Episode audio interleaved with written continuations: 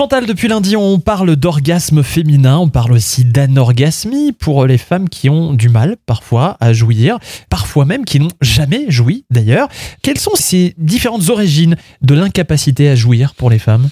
Il y a beaucoup, beaucoup d'origines. Je vais en citer les plus importantes. Une origine est une stimulation sexuelle inadéquate par un partenaire débutant, impatient, maladroit ou qui n'est pas amoureux. Vous voyez, il n'a pas envie de faire d'efforts. Parce que l'homme a de toute façon toujours un SMIC orgastique, vous voyez. Il va de toute façon, à un moment donné, jouir et éprouver quelque chose, ce qui n'est pas le cas de la femme. La sensualité archaïque féminine qui est peu développée. C'est-à-dire que c'est une petite jeune fille qui n'a pas développé son érotisme avec une éducation peut-être taboue de la sexualité, vous voyez, dans la famille, culpabilisante, euh, une famille peu orientée vers la tendresse, vers l'intimité. Donc elle démarre avec une libido à la base très faible. Mhm. Ensuite, vous avez toute une kyrielle de traumatismes qui ont été vécus malencontreusement, physiques, psychiques. Et malheureusement, il y a encore énormément d'attouchements, Oh de viols, d'inceste. Et c'est absolument terrible. Oui.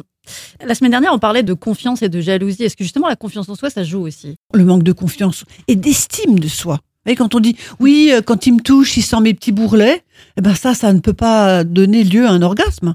Pour un orgasme, il faut se lâcher, il faut se sentir bien, il faut se sentir aimé, mais il faut s'aimer. Moi, j'ai plusieurs femmes qui me disaient j'ai peur d'avoir mal. Alors il y a la douleur lors des rapports, hein, c'est ce qu'on appelle de la dyspareunie, ou alors les gens qui ont du vaginisme. hein, Oui. Voilà.